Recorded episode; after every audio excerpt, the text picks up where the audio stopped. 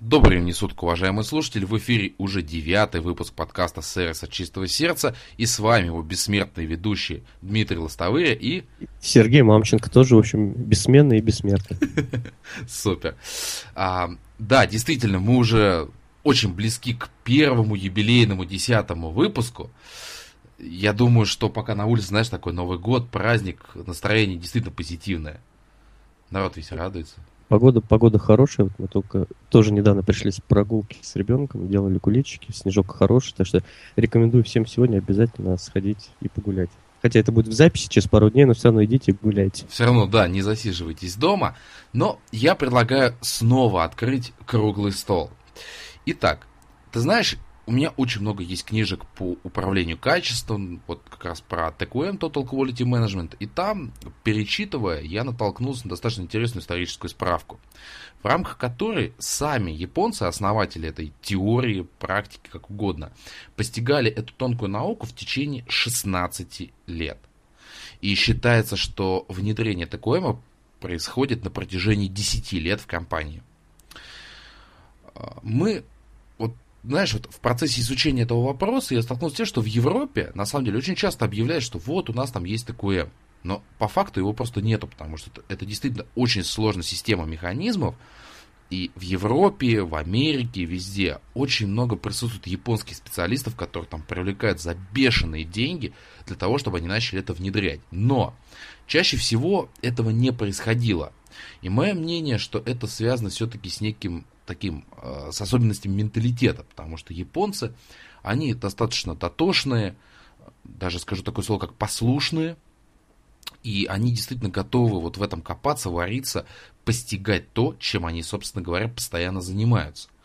В Европе несколько иной подход, он э, может быть медлительнее, может быть европейцам не столько надо от жизни, сколько, наверное, японцам, но все-таки ТКУЭ, мое мнение, немножечко не для нас. Что ты думаешь на эту тему? Ну, ты знаешь, я вот до того, как мы начали с тобой обсуждать эту тему, еще до записи подкаста, я, честно скажу, с этой аббревиатурой практически никогда не встречался, но вот как, э, ну, навел справки, и, насколько я понял, в общем, в принципе, э, главная идея такая состоит в том, что вот компания работает не только над качеством э, продукции там, или над качеством услуг, ну и над качеством внутренней организации работы в компании. Знаешь, что меня смущает здесь в первую очередь? Вот э, 10 лет, ты сказал, время внедрения там, вот этой философии, по сути, в, в компаниях. У нас за 10 лет не то, что там люди меняются полностью, персонал в компании, у нас компании столько не живут в большинстве своих случаев. Поэтому мне кажется, конечно, вот чтобы 10 лет внедрять что-то у нас в стране, ну, я имею в виду коммерческие компании, это вот первое, что у меня вызывает сразу вопрос, потому что, ну, вот ты говоришь, сейчас вот э, люди, которые работают с клиентами, там, специалисты, ну, мне кажется, их средняя жизнь там полтора-два, ну, два с половиной года. Потому что эта работа, да, тяжелая, вот, и э, многие воспринимают как некий там шаг к дальнейшему карьерному росту и так далее. Поэтому вот э, нету там категории таких, э, нету людей, которые бы там, извините, десятилетиями работали вот именно в области там сервиса и работы с клиентом. Поэтому мне кажется, вот первое, что меня смущает, это 10 лет. Ты знаешь, мне кажется, TQM воспри... вообще это Total Quality Management, это всеобщий контроль качества. И что интересно, э, а, я продолжу мысль сначала. Мне кажется, знаешь, TQM это как корпоративная религия. Вот все в нее верят, и все стараются ее постигнуть, почувствовать, как говорится, примкнуть к чему-то великому. И поэтому 10 лет, ну, знаешь, это как постигать буддизм. Вот стать вот Буддой такой своеобразной. И здесь то же самое. ТКМ – это философия, в рамках которой любой процесс компании должен быть э, отполирован до блеска. И если там вдруг что-то появляется, он должен немедленно продолжать полироваться. Поэтому 10 лет на самом деле это тот срок, за который компания, она просто обновится. Она станет немножечко, даже немножко, а вообще другой. И сотрудники, которые туда приходят в дальнейшем, они вот этой тонкостью, вот этой вот религии, как это назвать так, они проникаются. И становятся вместе со всеми в ряды последователей этого девиза. Вот в чем на самом деле весь фокус. Ты знаешь, вот я... Это вот первый был момент, когда я говорил про 10 лет. Вот еще несколько таких соображений по этому поводу.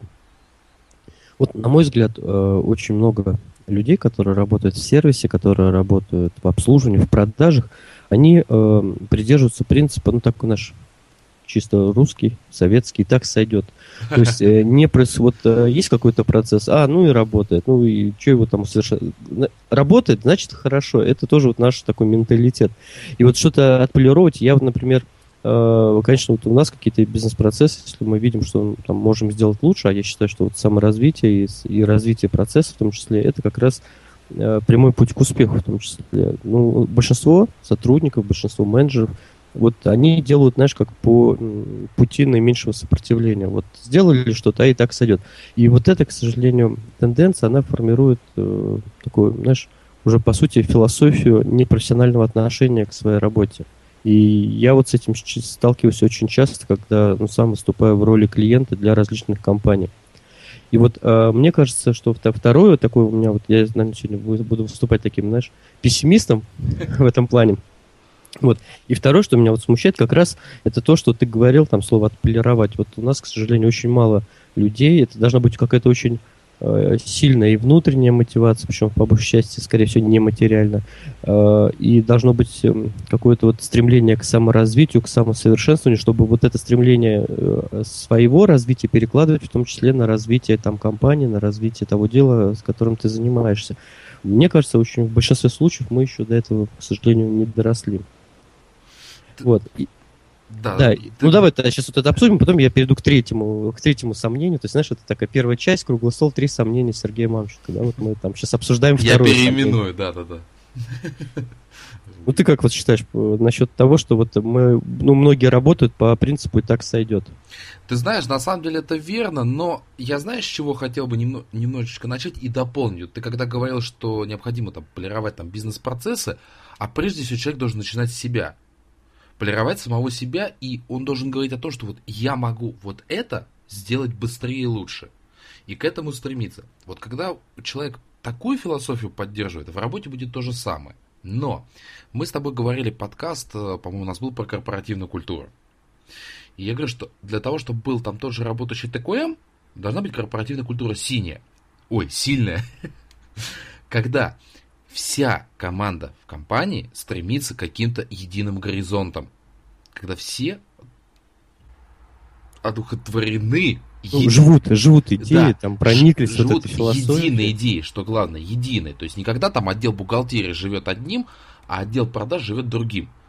Естественно, при таком э, раскладе событий никто, все будут идти разными путями, что, естественно, не есть гуд. А вот когда есть корпоративная культура, в рамках которой понятно, к чему компания идет и какой себя видит через 5 лет, вот здесь все будут на это работать. Все хотя бы понимают, ради чего они сюда приходят. Не только ради зарплаты. И вот тогда то, о чем ты говоришь, собственно говоря, вот это я сказал, вот то, что там на авось, там работает, да слава богу, оно исчезнет. Вот просто исчезнет. То человек поймет, у них есть цель, ее нужно достигнуть. А вот как бы я мог ее достигнуть быстрее? Как тебе мой ответ? Ну, это я с тобой здесь полностью согласен. Это мы возвращаемся к концепции, что э, надо постоянно развиваться самому. Что саморазвитие, если вы там, ну, для вас работа это больше, чем работа, если вы действительно там хотите получать удовольствие от своей работы, вы должны развиваться, вы должны полировать, там, совершенствовать, ну, это хорошее слово, совершенствовать свои умения, навыки и становиться лучше. Это опять же, возвращаясь там к Брайану Трейси, ваша жизнь или ваша работа станет лучше, когда вы сами станете лучше. Но очень многие, вот действительно, я сам это вижу, они приходят вот четко отсидеть с 9 до 18. Они постоянно негативно настроены, их все раздражает, но при этом они не меняют работу. Мой подход простой. Если тебе что-то не нравится, ну, найди себе то, что тебе понравится. Я не представляю себе, как можно работать там э, в сфере или заниматься делом, которое тебе не нравится ты его никогда априори там хорошо делать не будешь. Ты никогда не будешь стремиться там к развитию вот в этом плане. Поэтому вот мне кажется, что действительно нам еще вот э, в плане... У нас нет вот этой культуры саморазвития. То есть сейчас, на самом деле, начинает, конечно, формироваться вот этот пласт. И ты знаешь, когда вот я был на вот, обоих семинарах в Киеве, на Шоуле и на Трейсе, я вот видел, в принципе, и там, и там одних и тех же людей. То есть уже начинает формировать, ну, это пример Украины, я не думаю, что в России там далеко в этом плане ушли. Э, уже формируется некий пласт людей, которые понимают, что обучение, постоянное обучение, развитие, привлечение к себе каких-то новых, использование новых навыков, оно дает возможность по-другому или какие-то смотреть на свою работу, находить какие-то новые идеи, совершенствоваться. Вот мне кажется, э, как только там большая часть населения погрузится в эту, как бы, философию своего развития, тогда, может быть, вот и вот эта философия всеобщего управления качеством, она тоже, может быть, и да, а, получит там новый ход или там новое э, течение. Вот, ну, мое мнение такое. Да, я ну, причем даже немножечко сейчас дополню твой монолог в том, что сейчас больше вообще инструментов для саморазвития. Огромное количество вебинаров, как платных, так и бесплатных. В интернете есть множество различных интересных статей и прочего. Если раньше у нас, считай, что было? Книжки. Библиотека, районная библиотека. Да, районная библиотека, наставничество, да, там какие-то, может На быть, заводе, да, на заводах там. Да. А сейчас есть столько инструментов для этого, и, по-моему, грех ими не воспользоваться. В том числе, кстати, есть подкастинг. Есть и... еще очень много свободного времени. Вот мы с тобой я озвучивал в одном из подкастов цифру в 500-600 часов. Это то время, которое в Москве э, в среднем люди тратят на поездку, на работу и с работы. Вот у меня это примерно где-то, я считал, 550 часов в год. Вот, плюс я теперь еще добавляю где-то час во время утренней тренировки. То есть еще получается больше. То есть, в принципе, к тысяче часам. За это время можно университетскую программу освоить новую. Ну хорошо, давай тогда перейду к третьей, к третьей к третьему сомнению.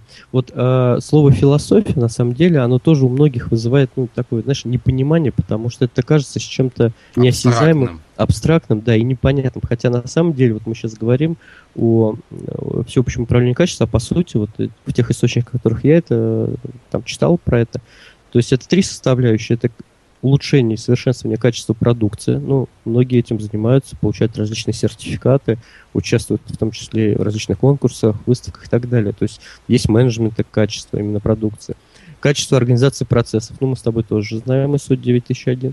И э, уровень квалификации персонала. Ну, во многих компаниях есть э, такие ну, так называемые э, корпоративные университеты, есть э, различные подразделения, которые занимаются аттестацией. обучением. Да, например, пример моей компании, где я работаю, у нас есть э, помимо управления кадров, которое готовит базовую, проводит базовую подготовку сотрудников при поступлении на работу, но также и различные потом регулярные профессиональные тренинги, проводит аттестации, обучает новым акциям. Есть еще и в разных подразделениях специалисты, которые занимаются также обучением и развитием сотрудников дополнительно в рамках вот то, того, той группы, той, того сообщества, куда попадает сотрудник. Я сам вот в этом направлении работал.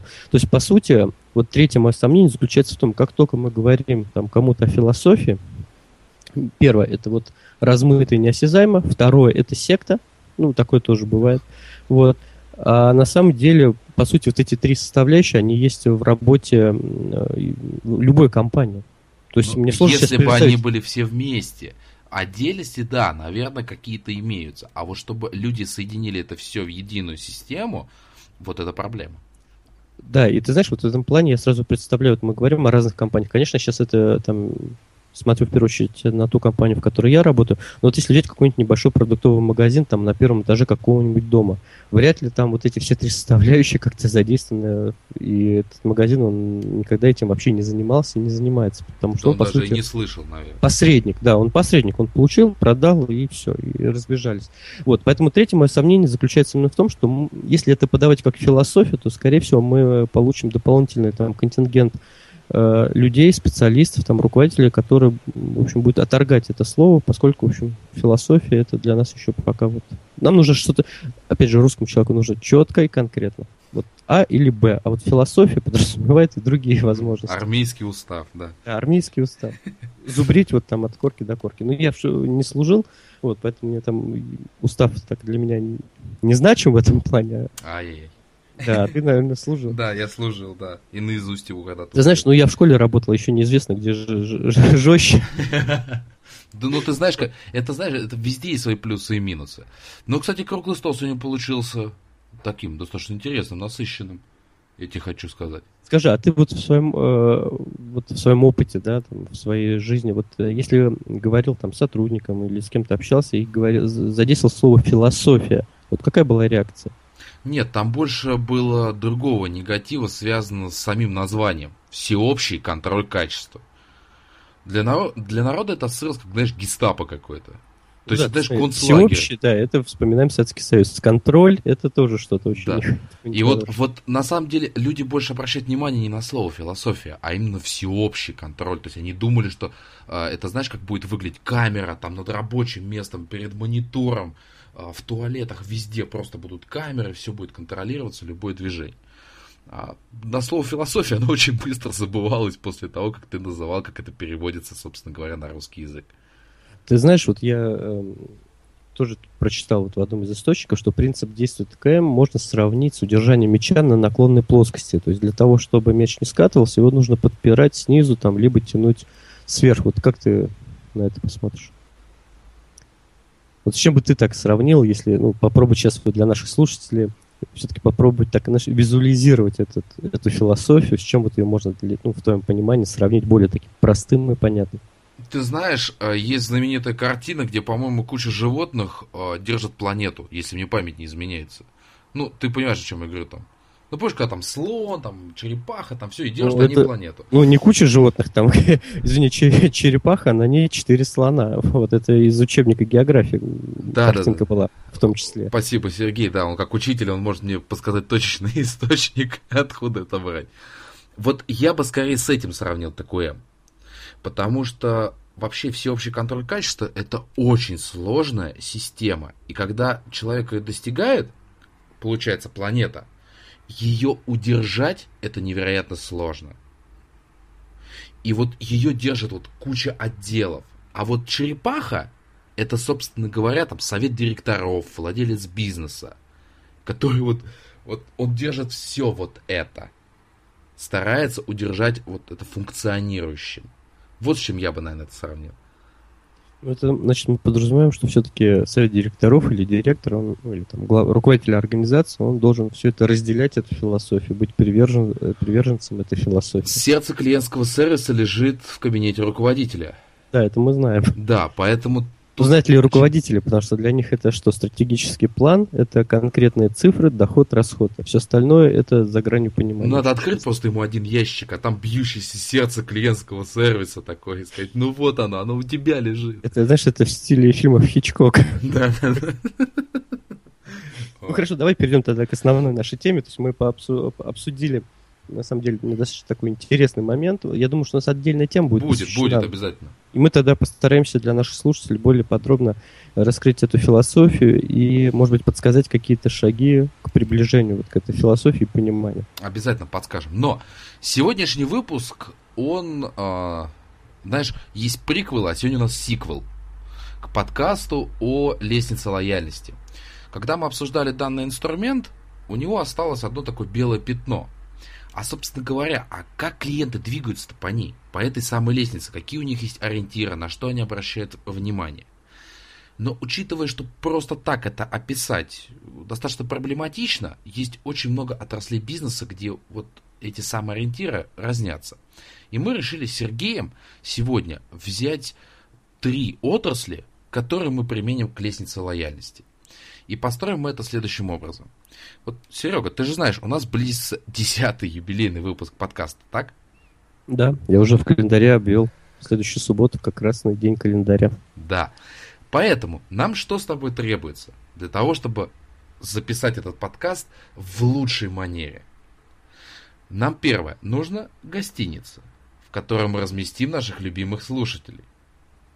Следующее, нам нужен ресторан или кафетерий, в котором мы непосредственно соберем людей во время записи подкаста. Ну, а после всего... Думаю, до того, как мы их соберем в кафе и да. ресторане, мы их отправим сначала в большой супермаркет, чтобы они закупили продукты для ресторана и кафе. Естественно. И вот эти самые три отрасли мы будем разбирать поэтапно на каждой лестнице. Итак, давай приступим. Вот у нас с тобой есть потребность в том, чтобы найти хорошую гостиницу. Мы с тобой стоим на ступени потенциального покупателя. Слушай, ты знаешь, я, извини, что тебя перебью, я думаю, что я тебя попробую скорректировать, но у нас нет потребности найти хорошую гостиницу. У нас есть потребность, извини, переночевать, либо отдохнуть. Вот мы, давай, мы же говорили, что сервис это решение проблем. Вот какая у меня потом, когда я ездил э, в Ижевск, у меня была проблема, мне нужно было найти, где переночевать. Удобную, комфортно, это может быть не гостиница, все что угодно. Ты вот, знаешь, есть... с точки зрения обывателя, у него есть цель найти хорошую гостиницу. А вот его проблема уже в подсознании, это там поспать. Ну, поесть. Поесть, поспать, пожарить, пожарить, пожарить борща, поспать. Да. Итак, Сергей, у нас есть с тобой конкретно взятая задача. Это подобрать место, в котором наши уважаемые слушатели могли бы спокойно поспать, поесть, получить ориентиры по городу, как мы с тобой обсуждали в одном из подкастов, полезный опыт. Вот мы, собственно говоря, вот в этих дебрях огромного количества вариантов начинаем подбирать. С чего начнем? Ну, я лезу в интернет. Естественно, мы начинаем с самого популярного инструмента. Это либо интернет, либо приложение для телефонов. Сейчас такие тоже имеются. И мы начинаем изучать что? Отзывы. Согласен? Ты знаешь, я... нет, я не, не отзывы. Ну, я, как я с, тобой, я с тобой согласен, но я изучаю не отзывы, я смотрю картинки номеров в первую очередь. А, Потом я смотрю цены. Как интересно, у нас получается подкаст, у нас есть два разных подхода, и мы обязательно их будем разбирать. Давай я начну с своего. Я всегда изучаю отзывы, то есть стараюсь посмотреть, что, собственно говоря, народ рекомендует и почему. Исходя из этого, я получаю ориентир, смогу ли я удовлетворить ту или иную свою потребность в данном заведении. То есть там удобные кровати, например, или наоборот, там они, например, жесткие. Если кто не знает, то здесь по анатомическим особенностям там жесткая кровать полезна тем, у кого больная спина. Так вот, я отталкиваюсь от отзывов и получаю ориентиры, собственно говоря, какие гостиницы мне смотреть. Расскажи про свой метод. Ну, ты знаешь, вот э, когда я возвращаюсь к конкретным примерам, я то есть, буду приводить там практически вот эти use cases, история, да, э, прошлом году, когда я планировал поездку из Москвы в Ижевск, вот как раз мне нужно было найти гостиницу где-то там посередине нашего пути. Четко получилось город Челябинск. Ой, извините, Чебоксары. Так вот, э, в прошлом году, когда я планировал поездку из Москвы в Ижевск, мне нужно было найти гостиницу, которая находится где-то на середине пути, и как раз это оказался город Чебоксары, от Москвы это 650 километров. Э, первый критерий, то есть вообще вот если возвращаться к лестнице лояльности э, покупателей, то все мы находимся на самой низшей ступени потенциальные покупатели, потому что мы так или иначе всегда в своей жизни там, можем воспользоваться услугами гостиницы или у нас возникнет такая ситуация. Э, переходим к следующей ступени, это кандидат в покупатели. То есть у меня есть возможность, я хотел бы найти там соответствующую гостиницу. Я лезу в интернет, нахожу, пишу Чебоксары, гостиница, и дальше получаю некий список, я начинаю искать гостиницу, которая находится э, не в центре города, ну, потому что мне там на машине удобнее, когда вот въехать в город, чтобы она сразу была, потому что я понимаю, что это будет, скорее всего, уже вечер, мы все устанем, чтобы не мотаться по городу и так далее. И, в принципе, как раз я нахожу соответствующую гостиницу, это э, гостиничный комплекс «Турист», прямо на въезде в город. То есть, таким образом, я вот зафиксировался на стадии кандидата в покупателя. Я пишу письмо, бронирую гостиницу, прошу Э, чтобы там у меня была кроватка, что мне нужно два номера, потому что с нами там еще родственники ехали и так далее. Э, вот вроде как я на этой ступени. То есть, в принципе, дальше, как только я оплачу, как первый раз я там э, остановлюсь, я стану покупателем. Но здесь сразу какие были два подвоха. Первое, ну, кроватки не оказалось. Это не очень хорошо. Мне кажется, одна-две кроватки в гостинице всегда должны быть, потому что ну, много людей там путешествуют с детьми, и мне кажется, это не так сложно и накладно иметь там небольшие кроватки. Они там стоят вот 4, там 5 тысяч. Такая обычная кроватка. Вот. И второе, что могло меня... То есть вот я был на лестнице кандидата в покупателей. Вот первое, что меня немножко смутило, но это как минимум не сподвигло меня спуститься вниз и искать другую гостиницу. Второе, что меня смутило, у нас была договоренность о том, что мне номер бронируют, оплачиваю я все при э, заезде. Где-то через полмесяца мне, значит, звонит или пишет, я уже сейчас не помню, администратор и говорит, вы точно будете у нас вот в это время? Говорю, да, точно. Но знаете, у нас тут появилась еще там какая-то группа там, постояльцев, которые на это время нужен этот номер, потому что у меня был э, люкс. Вот, э, нам нужно там гарантия того, что вы приедете. Я говорю, ну, мы с вами уже договорились, или что-то вы от меня сейчас хотите. Ну вот, э, было бы хорошо, если бы вы сейчас оплатили половину стоимости номера. Вот. Поскольку у меня уже все было распланировано в этом плане, и как бы искать новую гостиницу, честно говоря, мне не хотелось, я как бы пошел на эти условия, то есть я там запросил счет и оплатил там стоимость номера, там 50%. Но вот ты знаешь, вот это меня очень сильно как бы напрягло, потому что у нас была четкая договоренность изначально, что я оплачиваю все при заезде. И, в принципе, такое правило. То есть на сайте нигде не написано, что при бронировании я должен был э, проводить 50% предоплату. Вот. И вот это уже, уже меня сильно поколебал, как говорится, на этой ступени. Единственное, что поскольку все-таки я уже все распланировал, мне просто ну, физически не хотелось там задумываться, но я думаю, что, скорее всего, с этой гостиницей я больше связываться не буду. А, мы туда приехали, ты знаешь, мне, в принципе, все очень понравилось, то есть достаточно шикарные, огромные номера, то есть удобно там и машины есть где поставить, и помыть там и так далее, и э, завтрак в номер. И ты знаешь, у меня поменялось немножко отношение, потому что, ну, первое, когда мы приехали, мы застряли в пробках, очень устали. Я сразу попросил, что можно вот сейчас там я с женой, с ребенком отведу их в номер, чтобы они там начали отдыхать, а я потом вернусь тогда и оплачу вторую часть и подпишу все документы. Сказать, да, не вопрос, без проблем, пожалуйста. А, потом, а, это первый плюс, который стал меня все-таки убежать в том, что с этой гостиницей в будущем можно иметь дело. Потом, а, ну, опять же, хороший уровень сервиса, плюс э, администратор нам поинтересовалась, куда мы держим путь, и порекомендовала другую дорогу в избежание пробок, там, большого скопления фур и так далее. То есть я это оценил, потому что она вот увидела, что мы с ребенком, и как бы произошла там своей должностной инструкции решил нам действительно помочь. Вот. И ты знаешь, в принципе, у меня вот немножко отношение все-таки к этой гостинице изменилось, и когда я уже планировал обратный путь, я остановился в ней же. То есть, в принципе, вот были, вот я стоял на, стоя, на ступени кандидатов покупателей, и вот эти, ну, не очень хорошие элементы, там, с точки зрения сервиса, практически, ну, в моем понимании, изначально поставили крест до, до приезда на возвращение в эту гостиницу, но все-таки э, более там внимательным отношением, э, уже непосредственно там, они все-таки убедили меня в том, что можно не спускаться, а даже идти выше. И я для них, по сути, стал покупателем, то есть я у них один раз остановился, и клиентом, поскольку я туда, когда ехал обратно, я уже там останавливался. И ты знаешь, на самом деле, вот обратно тоже мне все, в общем, понравилось, то есть все было здорово.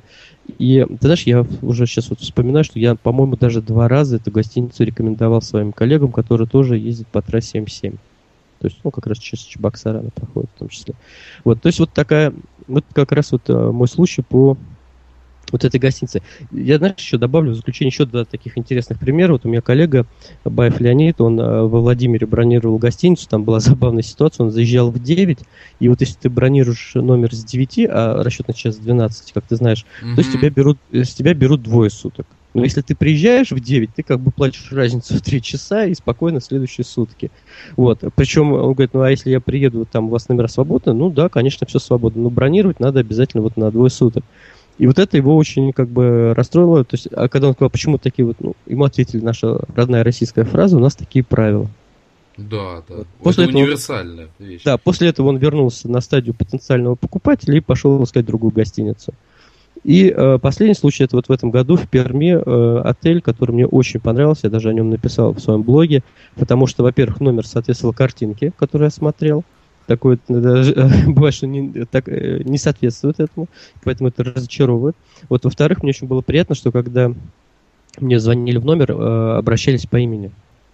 То есть, вот, доброе утро, Сергей, вы просили напомнить, что у вас там через 15 минут завтрак, я спускаюсь вот э, в кафе, и завтрак, он там индивидуально накрывается под гостей, он был все тепленький, горяченький, лежал, все было аккуратненько, если мне все улыбались и так далее. Я прям такой воодушевленно написал там и в анкете, сервисно все ему отлично написал, и написал э, в блоге. То есть, по сути, за одно посещение я прошел все вот эти ступени. Вот это гостиница «Салют», сейчас, если правильно сказать, извини, отель «Спорт», отель «Спорт» в Перми, вот, и за буквально один приезд, всего лишь за одну ночь, вот, за которую я переночевал, я прошел все вот эти ступени, потому что я тоже рекомендовал этот отель там некоторым своим коллегам и друзьям. Вот такие истории. Как ты быстро прошел по всем ступеням, я даже, я тебе даже не знаю, что ответить. Нет, не, ну, ну смотри, я могу, знаешь, как ты тоже знаешь, что могу сказать, что вот э, что меня могло и вот э, практически там сбивало вниз по некоторым ступеням, это э, нарушение тех договоренностей, которые были достигнуты изначально. То есть я, вот это вообще самое сильное, что я может. Я даже тебе скажу по-другому. То, что ты рассказывал про гостиницу, э, сам одна из самых страшных ошибок в сервисе это объявить свое недоверие клиенту. То есть, когда тебе сказали, что а вы точно приедете? Да, это вот меня бы все задело и обидело. Да. Ну. Даже если я не приеду, ну, как бы это вопрос другой. То есть я как говорил, что я планирую там и так далее. Ну, даже все у меня может поменяться. Но это что такое? То есть я никогда не сталкивался с тем, чтобы начинает мои слова подвергаться там сомнению или еще Вот что-то. именно, да. И это действительно очень-очень страшная ошибка показать клиенту то, что вы на самом деле ему действительно ну, не доверяете, там не уверены в его словах.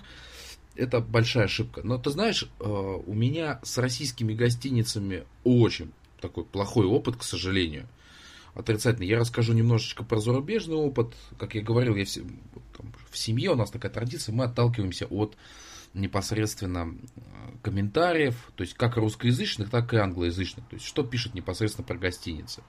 И вот ты знаешь, у нас в Турции был потрясающий пример. Отзывы были просто первый класс. То есть все говорили, что это лучшая гостиница, там отдельные домики двухэтажные для каждого мы там решили, окей, поедем туда. Все забронировали, все было достаточно легко и просто. Приезжаем на место, и они перепутали документы, ошибки в фамилиях. Короче, долго нас не могли заселить. И мы настолько расстроились, но отдых-то получается испорчен, то есть там вот эта вся волоки, то есть мы вместо того, чтобы загорать на солнце и купаться, мы там вот разбирались с бумажной волокитой.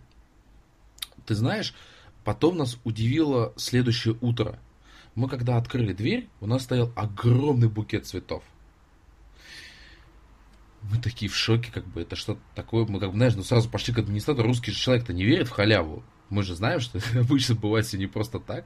Они говорят... Ну, это... Знаешь, он ее, он ее любит, но он в нее не верит. Да. И мы спрашиваем, говорит, а что это такое? Говорит, а это вам, говорит, ну, у нас такая вот ошибка произошла, и мы, говорит, чувствуем себя очень сильно виноватыми перед вами. Это вот вам. Следующее утро открываем новый букет. Мы опять к администратору. Это как? Они говорят, а каждый день мы теперь решили вам вот дарить букет, потому что, говорит, чтобы у вас было позитивное настроение, то есть, когда вы открывали, у вас все... И ты не понимаешь, две недели подряд каждое утро были новые букеты.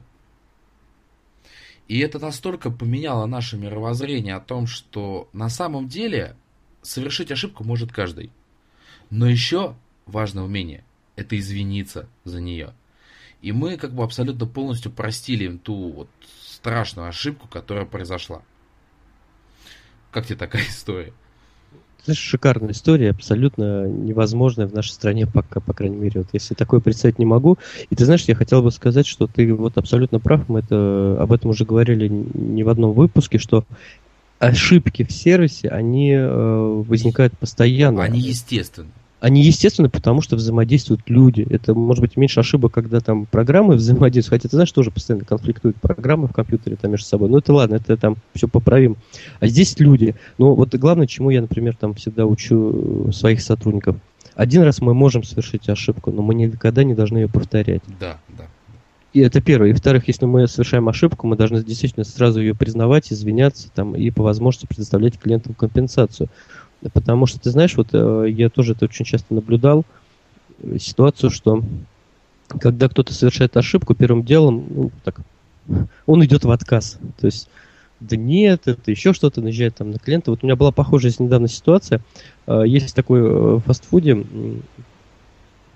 как это, заведение, что-то техасский цыпленок, как-то а, так да. называется. Техас там курица тоже продают. Да. да, я заказал там э, аналог вот стрипсов, ну, кусочки курицы, Ой, и три кетчупа. Штука, да. да, и три кетчупа. Ну, и знаешь, у меня всегда я заказываю, беру под там стрипс всегда три кетчупа. Вот, ну, это нормально, то есть я к этому уже привык.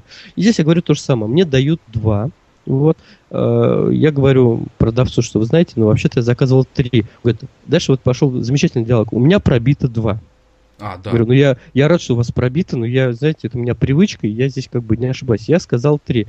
А дальше, э, ну, я так понял, что он еще стажер, потому что у него там на бейджике это было написано, он сказал замечательную фразу, что я виноват. Знаешь, почему-то такой в контексте наезда.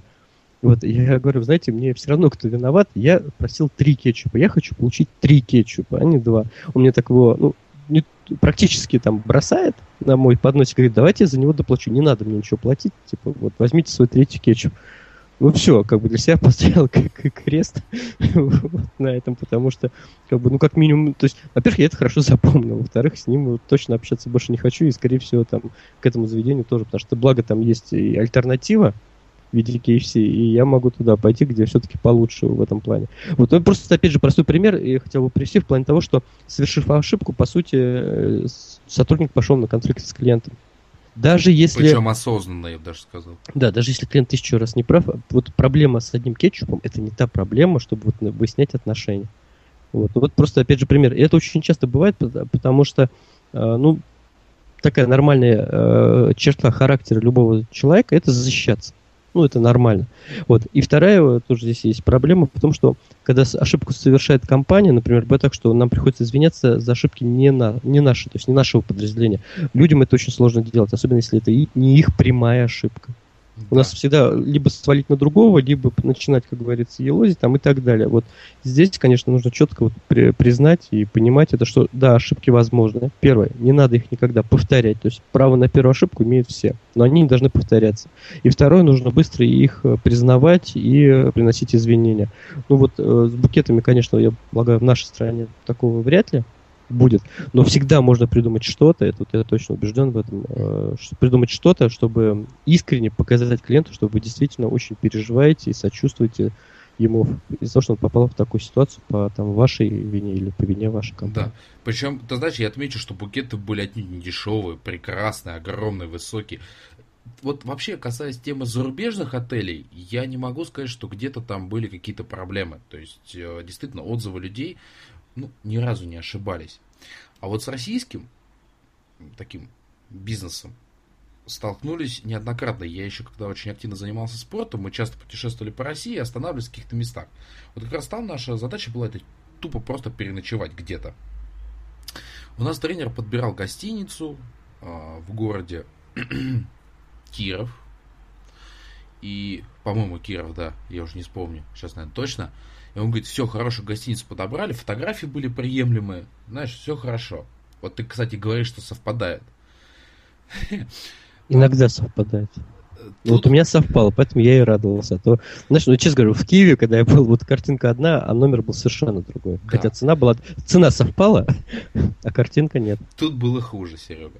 А, мы когда туда приехали на место, а, шок был в том, что, во-первых, эта гостиница находится прямо в нескольких метрах от тюрьмы. То есть на сайте это даже не было сказано.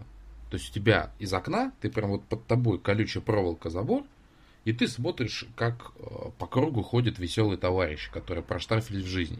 Это первое. Согласись, зрелище не из приятных. Да, я себе представил. Думай, еще надпись надо, знаешь, около окна. Думай о вечном. Да. И ты знаешь, вот у меня первая была мысль, это каким же надо быть бизнесменом, чтобы догадаться построить там гостиницу? Вот чтобы люди на это смотрели. Это достопримечательность местная, я не знаю. Дальше веселее. А может это для тех, кто приезжает на свидание? Не знаю, но вот мы каким-то образом туда заселились.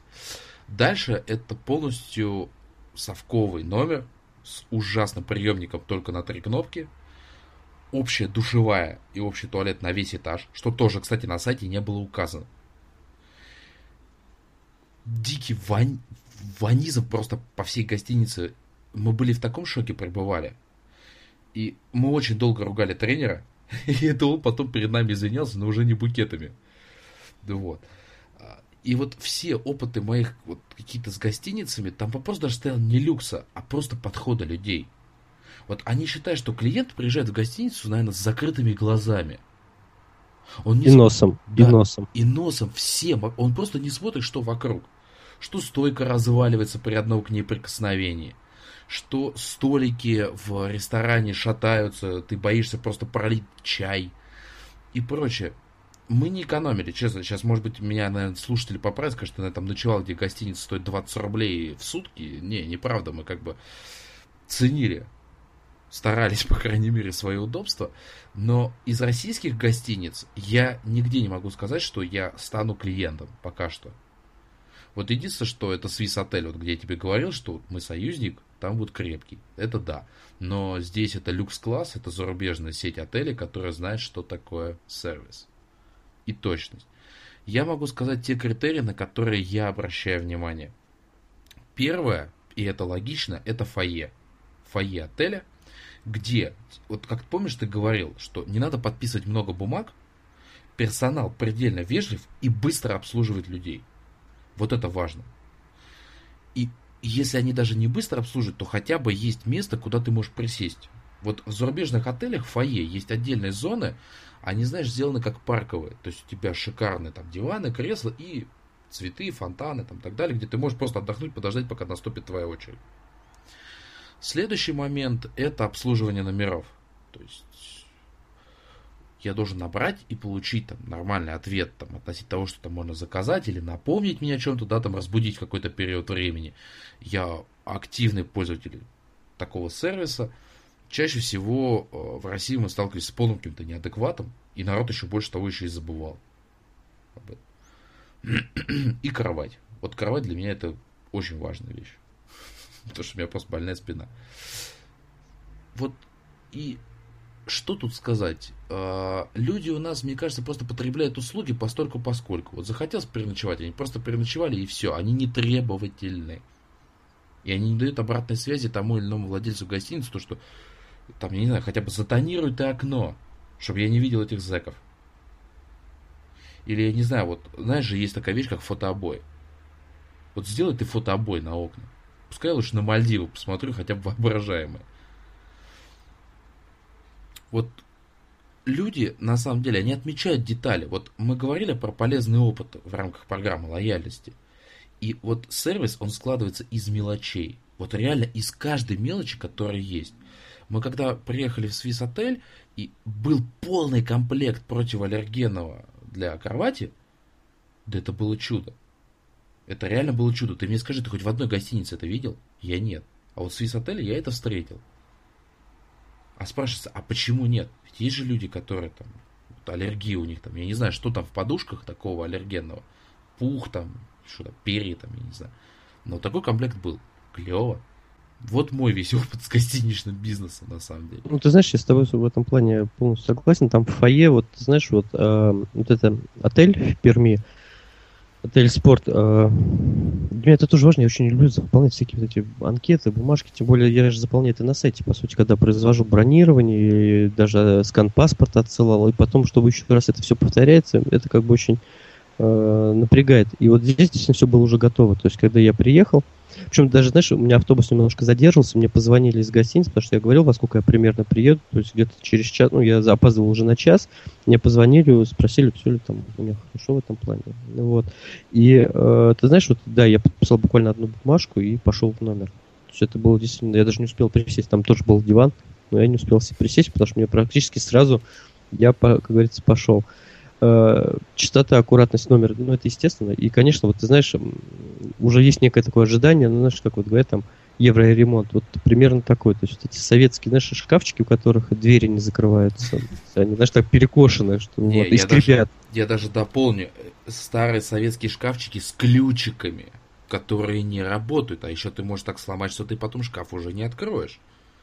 Вот я даже какой шкафчик тогда. Тумбочки с покосившимися дверьми, там, ну и так далее. Отсутствие вот. полок в тумбочках.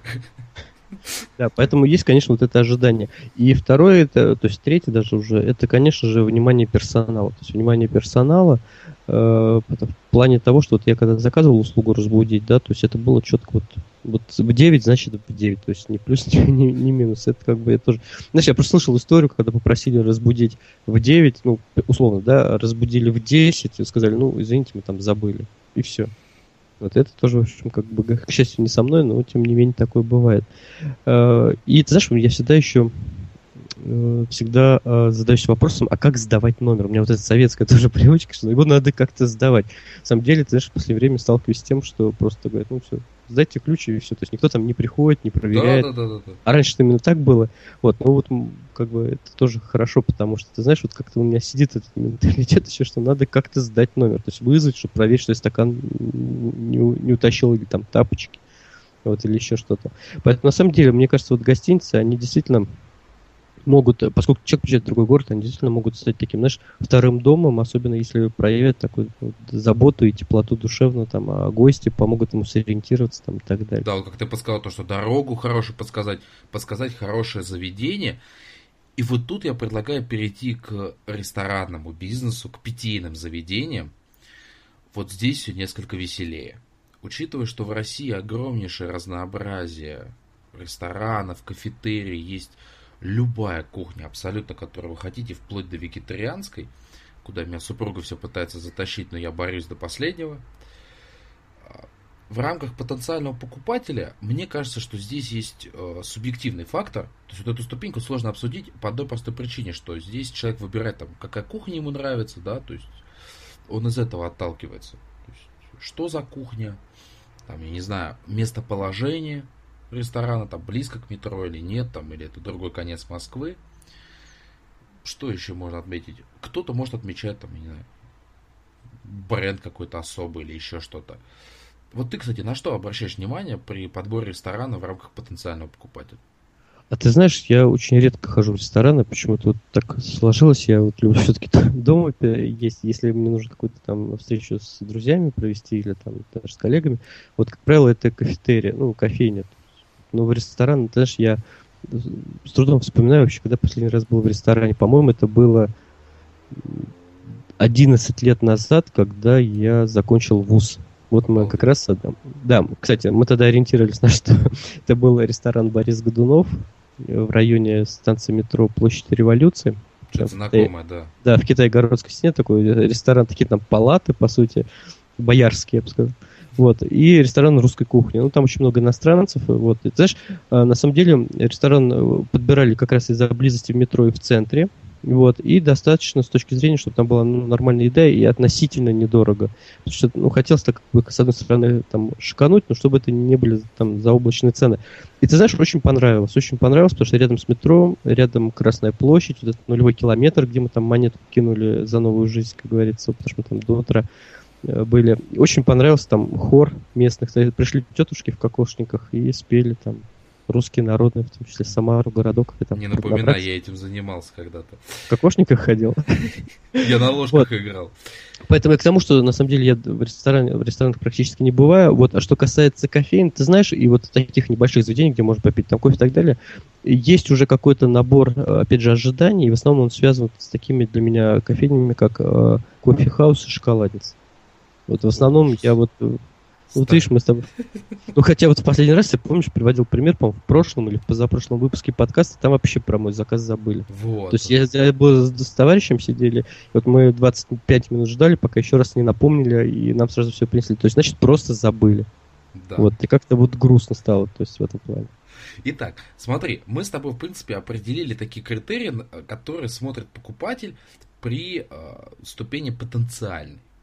Дальше он уже производит более точечный отсмотр, как кандидат покупателя, то есть у меня есть интерес, там, например, к японской кухне, он начинает уже смотреть, какие есть заведения, да, какая-то, может быть, их история, он смотрит меню. Ну, винную карту, насколько я могу предположить. На сайтах тоже это да, да, нет, ну, это, это естественно, это все есть. И он уже там, знаешь, я знаю, что некоторые люди, они даже ходят, просто смотрят на сам зал. То есть, да, какой он там, вот где визуально понравится, там где-то нет. Но опять же, вот что касается питейных и ресторанных заведений, это чисто субъективные факторы. Все-таки. То есть, как человек там вот, нравится ему, там, например, чтобы это был полный антураж, да, там, например, японской кухни, бамбук, мечи, самурайский персонал там в кимоно и прочее. А кому-то, может быть, нравится более практичный там минимализм, просто стол, стул и пожрать. И здесь зависит от того, во-первых, что предлагает ресторан по соотношению цена-качество. То есть блюда, действительно ли они там близки к японской кухне, или это какое-то там жалкое подобие, просто на японской там приборы японские тебе дают и кушай пиццу. Вот. Вот в рамках кандидатов покупателей мне мало что есть сказать, потому что по своему опыту, вот нам интересно, например, японская кухня, мы смотрели, что есть рядом и шли туда. То есть близость. Да, сути. мы определяли это уже вот поблизости, потому что, знаешь, когда ты уже там посетил какое-то заведение, они же, как правило, это же целая сеть, то ты уже знаешь, там, например, ты находишься на севере Москвы, и ты говоришь, а, вот я знаю это заведение, оно находится тут неподалеку, я могу туда сходить. То есть важно именно потребитель. Ну смотри, здесь, здесь же не только близость, скорее всего, я знаю это заведение, то есть мне кажется, здесь уже то, что ты знаешь и продукты, условно. Ну, ну есть, слышал, блюда, да, где-то от кого-то вот, и как. Знаешь, у меня в этом плане была похожая ситуация. Вот есть в Москве э, кафе Муму, ну, в общем, известно всем. И когда я был э, последний раз в Украине, оказывается, там есть аналог, практически один в один с точки зрения оформления внутреннего и ну, кухни, конечно, украинская, это «Два гуся» называется. Вот если бы я знал, что там есть такой аналог, я бы сразу пошел кушать, потому что я, в общем, знаю, что такое муму здесь в Москве, и мне, в принципе, нравится, когда я там очень редко, тем не менее, бываю. Вот, поэтому я вот таким случайным образом для себя открыл. Но вот первое, о чем я подумал, что вот этот антураж, и я бы пошел бы, потому что там у меня большой выбор, там, в принципе, еда, которую я там люблю, и э, вот тебе пример тоже. Э, оказалось, он прямо напротив гостиницы. Ты знаешь, не сочтите за рекламу, но в Крачму сходи, тебе понравится. Если ты любишь украинскую кухню. Ну, вот Тарас Бульба ты имеешь да, в виду? Да, да. я там тоже, там мне очень понравился, я там был пару раз, мне очень понравился э, суп из белых грибов. Мне понравился там комплимент от шеф-повара э, с перцем. Чушь как... Сало, сало с перцем такое. Ах, вкуснотень. Слушай, что-то мы о еде как-то... Мне даже живот заурчал уже. Тема, как говорится, такая. Так вот, когда вот мы уже определяемся и куда-то как уже входим, на самом деле, уже заказывая, ты уже становишься фактически покупателем в этом питейном заведении. Ты становишься на эту ступеньку. И ты знаешь, какая началась тенденция во многих ресторанах? Это вот то, о чем я сказал, это комплимент от шеф-повара. Подарок от ресторана. Это, знаешь, это называется разогрев. То есть в корчме, например, это сало там с перцем. А в японских заведениях, там вот где мы бывали, это могут быть какие-то там соленые японские чипсы, или это может быть очень вкусный фруктовый чай. Я чуть позже скажу, приверженцем какого заведения я являюсь. Вот стали такие комплименты. То есть... Ты знаешь, я вспомнил ресторан Хлестаков, по-моему, в Москве, или Гоголь, как-то так он называется. Там э, э, рюмочка холодной медовухи. Такой прям вот ледяной вот. практически. То есть а, ты приходишь, и тебя там встречают уже вот с подносиком, такая Мария Антоновна. Слушай, с не, медовухой. И меня тут тогда сразу выносить можно будет просто. Так вот, это хороший шаг вот с точки зрения сервиса. Вот, это мое мнение, потому что, во-первых, тебе предлагают как-то разогреть аппетит, да, то, что ты ждешь заказ, как правило, долго, там, ну, 15 минут это точно, горячее блюдо готовится, тебе позволяет так в легкую перекусить, пообщаться и показывает, вот мое мнение, для чего это еще было сделано, показать свои какие-то кулинарные возможности. То есть, если это блюдо вкусно приготовлено, значит, ты понимаешь, что все остальное будет на уровне. Ведь комплимент еще тоже надо постараться сделать грамотно. Что ты Здесь, скажешь? Э, ты знаешь, вот э, идея очень классная, потому что, по сути, комплимент первый, он индивидуален, и во-вторых, он уникален. Вот здесь срабатывают вот с точки зрения сервиса две вот эти замечательные возможности. Во-первых, вы получаете что-то личное для себя, а во-вторых, э, такую вещь ну, нельзя повторить везде, потому что мы понимаем, что каждый там шеф-повар, он индивидуален. Как раз вот мы говорим о том, чтобы быть лидером сервиса, нужно быть там уникальным. Вот по сути это один из как раз из этих элементов. Поэтому, мне кажется, это замечательно, то, что вот такая вещь появляется. И очень часто именно она будет потом вспоминаться. Мне кажется, ты про сало э, уже там, раза два сказал. Вообще тебе, невозможно вкусно. Тебе, тебе, тебе это запомнилось. И ассоциируется именно с корчмой, то есть вот бренд как-то зацепил этим. Значит, вот это до, как до, достигли своей цели в этом плане. Так вот, возвращаясь к ступени покупателя, учитывая, что у Сергея небольшой опыт, здесь, я думаю, он просто будет выступать таким комментатором моей теории или практики, как угодно, я, мне кажется, наверное, самый страшный клиент любого ресторана. Я невероятно придирчив ко всему, что движется. Абсолютно. Во-первых, стол должен быть идеален. А должно быть очень мало рекламных объявлений. Они меня правда не интересуют. Если мы приходим, например, в японский ресторан, я просто являюсь частым посетителем подобных заведений, там, соответственно, должен быть там соевый соус, вот все самое необходимое, палочки, все, все должно быть и это должно быть обновлено. То есть это не должно быть уже, знаешь, использовано, там, например, соевый соус, там, знаешь, на пол шишечки. Это все-таки должна быть полноценная банка. Я очень придирчив, я все смотрю, вот все, что есть на столе, смотрю на общий антураж. Чисто, нет, как себя ведут люди. Я смотрю на официантов, как они бегают, о чем, кстати, они разговаривают, это очень хорошо слышно.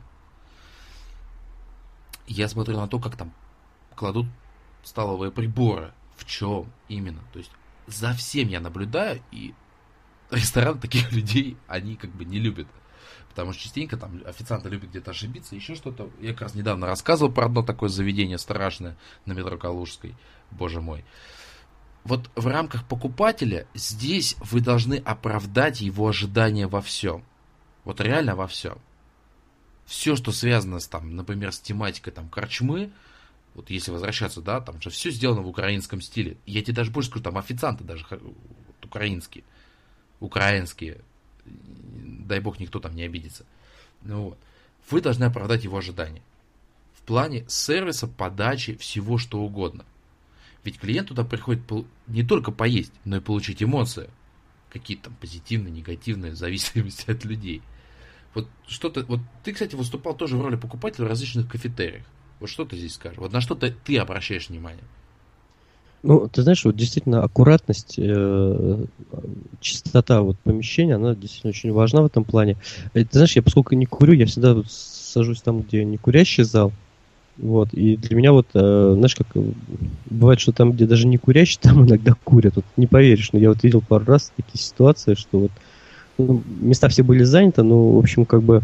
Э, кафе хочется, чтобы деньги все-таки с клиентов получить, поэтому мы разрешали курить даже не курящий зал. Мне это было очень неприятно, как бы я там постарался пересесть подальше. Вот. Ну, как правило, это очень как, э, ред, редкая ситуация. Вот, знаешь, на самом деле, поскольку это кафетерий, то в моем ожидании быстрое время обработки заказа. Согласен. То есть это, это не 15 минут. То есть мы вот зашли почему в кафе? Мы, в общем, замерзли, и хотели быстро выпить кофе и согреться. Но 25 минут это уже вот вообще перебор. Это перебор, перебор, перебор. 10 минут максимум. Да и ладно, там забыли. Ну, ты знаешь, даже чтобы кофе налить, мне кажется, 10 минут это многовато. То есть это не, я же там... Понятно, что если бы там какой-то салат делали, еще что-то. Нет, да. но я это делаю расчет на то, что заведение битком. То есть я здесь достаточно лоялен, то есть я понимаю работу официанта, это достаточно сложно и тяжело, ну, 10 минут я готов подождать. Потому что, знаешь, ты пока сам, пока согреешь, там все там поболтаешь, разденешься, 10 минут они проходят достаточно быстро. И тебе приносят кофе. Потом, конечно же, сами официанты. То есть, действительно, должны быть там улыбчивыми, радостными. Ты знаешь, вот была одна ситуация очень забавная. Был тоже с товарищем в кафе. Я быстро сделал заказ, а мой товарищ очень долго выбирал. Ты знаешь, вот я видел, насколько официант уже скучно, он думает, когда же вот этот, да, да, да, да, вот он выберет, то есть вот уже, знаешь, уже так ножку там подогнула чуть-чуть, вот с таким, с таким лицом стоял. Знаешь, а я вот на нее смотрел, мне очень было интересно. Я хотел сказать, слушайте, ну если вам так вот противно клиентам, может вы пойдете кого-нибудь другого там позовите официанта или еще что-то. Мы не против, мы закажем и другого. Вот, э, ты знаешь, ну это было вот настолько вот на лице написано, ну как вот вы тут сидите, все вот. Был, была ситуация очень интересная, когда официант э, в меню, ну, вот попросили прокомментировать меню, вот, было так, знаешь, вот буквально два, две фразы, а потом фраза, ну здесь же все написано, почитайте. Нет, а меня, знаешь, даже прикал здесь другой, когда ты спрашиваешь, скажите, пожалуйста, а что там, ну это за блюдо? И он, знаешь, что делает? Он говорит, подождите, покажите, пожалуйста, и начинает читать, что там написано. Вот спрашивается, меня за дурака, что ли, держит? Серьезно? Знание меню, оно вообще, мне кажется, должно быть вот просто незыблемым. Абсолютно. И вот последнее время тенденция идет в лучшую сторону. Я не встречал официантов, которые не знают меню. Но лет пять назад это было нормально. Люди говорили, а, я сейчас уточню. Или звали там, например, более опытного коллегу и говорили, слушай, а это там остро, не остро, а что это такое вот тут? тут? А сейчас, вот честно скажу, тенденция очень хорошая, и я надеюсь, что она сохранится и останется таковой. Люди действительно знают меню. Я говорю, вот ступенька покупателя для бизнеса ресторанного, она важна как никогда. Потому что здесь клиент 100% либо перейдет, либо нет. Вот, вот, вот просто. Вот хоть убейте. И как бы вы там ни производили рестайлинга, он может не пойти дальше никогда. Если вот гостиничный бизнес, да, вот ты, например, оплатил, то есть фактически ты же стал покупателем, когда внес аванс. Но у тебя был негативный опыт. Но когда ты туда приехал, ты смог стать клиентом. То есть ты смог переступить через этот полученный негатив. В ресторанном бизнесе через ступеньку покупатель проходит слишком много всяких тонкостей, которые нужно соблюдать. И вы очень сильно рискуете любой ошибкой, вот абсолютно любой. Поэтому обращайте внимание, что когда к вам человек приходит, он должен быть обслужен просто, ну, я не знаю, на все 150 тех вот процентов возможностей, которые у вас имеются. Но вот человек, собственно говоря, покушал заведение, мы не говорим про такую вещь, как вкус еды. Это само собой разумеющееся. И оно должно быть, во-первых, похоже на то, что ты заказал хотя бы. Вот. И второе, оно должно быть все-таки вкусным. Ну да, потому что когда ты смотришь меню или читаешь содержание, у тебя уже формируется, опять же, некий образ и ожидания. И мы говорим, у тебя слюни формируются. В том числе, ну, у кого как, знаешь, у меня образ и ожидания. Вот. И поэтому, конечно, очень важно, чтобы, в общем, вот эти ожидания, они оправдывались. Если, например, действительно очень красиво... Ты знаешь, э, был такой замечательный случай, как-то нам в почтовый ящик бросили листовку с какими-то, ну, какая-то частная небольшая кафешка, различные булки в виде там всяких чизбургеров и так далее. Ну, не Макдональдс, естественно. Выглядит на картинке шикарно. Прям да, вот, да, вот, я знаю, вот, что это. Вот, э, практически потекли слюнки. Заказали с женой, но когда мы развернули, ты знаешь, мы даже не доели, выкинули, потому что вот настолько несоответствие вот тому, что, ну и по вкусовым качествам тоже, потому что я сразу примерно Я поддержу, Сергей, да, не, не пользуйтесь, сразу говорю. Вот, и все, это, для нас это фирма, это листовки, все это все закрылось раз и навсегда, и больше никогда в жизни. Абсолютно точно. Итак, следующая ступенька, собственно говоря, это клиент. И здесь ваша задача, а вот как у нас же есть заведение, и не факт того, что клиент будет ходить в один и тот же ресторан. Мы все-таки говорим про то, что это сеть. И ваша задача, чтобы вы были единым брендом. То есть в каждом ресторане клиент получал тоже превосходное обслуживание, что и в другом. То есть не как Сбербанк. Где-то тебя могут хорошо обслужить, а где-то плохо. И это факт. Поэтому вот здесь важен ваш брендбук, во-первых, что у вас есть единый бренд, единое меню, там единый ассортимент блюд, который есть. То есть человек, он хотя бы знает, что он приходит, там будет то же самое, что и, например, было в его любимом там рядом с домом. И, опять же, такие же вышкаленные, идеально, официанты, повара и все что угодно. Ты знаешь, я, кстати, еще сторонник, знаешь, какой вещи, я не знаю, поддержишь ты меня или нет, открытая кухня.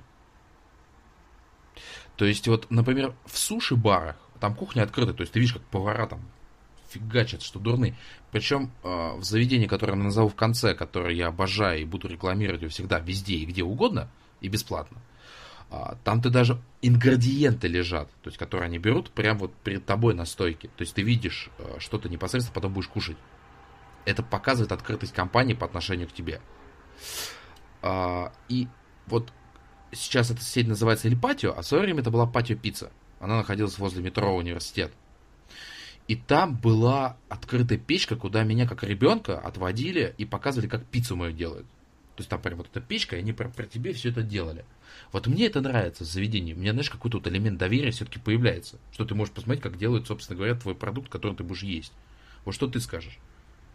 Ну, ты знаешь, это действительно интересно, но здесь не стоит забывать о, такой, о таком вопросе, как санитарные требования, потому что, знаешь, вот э, там, где готовят, я говорю, там совершенно другой должен быть режим. Помнишь, я в одной из историй приводил, как э, в ресторане Subway, кафе, вот, э, к продавцу туда, в зону, где он готовит, там зашли какие-то его знакомые в верхней одежде, в грязных ботинках и так далее. Мне это очень не понравилось. Это да, это да.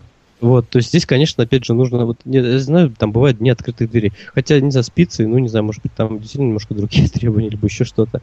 В этом плане, эм, ну, таких открытых кафе практически, я вот не знаю, я не видел. Ну, это рестораны, кафе навряд ли, а вот да, рестораны, да.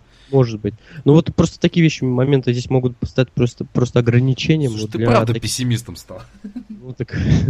Это, это же эмоции, это же впечатление. Особенно мне, как ребенку, тогда было увидеть такую печку, как там пиццу это делать. Ну, это классно. Вот это у тебя детское, сейчас, детское ощущение сейчас у тебя Нет, говорится. а взрослое... Нет, ты знаешь, я хотел бы поставить и посмотреть, как делается там чизбургер или еще что-то, потому я что... тебе могу рассказать. Нет, вот. мне хочется посмотреть. Рассказать я и... Я-то видел. Я работал когда-то там. Хе-хей. Так вот, Соответственно, важно на ступеньке клиента это действительно показать то, что вы единый бренд, и качество сервиса не зависит от того, в какой ресторан клиент пришел. Он везде получает вот это единый высший класс. Но вот чтобы стать союзником, вот, Серега, вот круглый стол открываем. Мое мнение, что здесь должна быть программа лояльности. Вот, но без нее союзником стать, э, за редким исключением, наверное, возможно. Но все-таки должно быть что-то такое, что тебя туда притягивало снова и снова.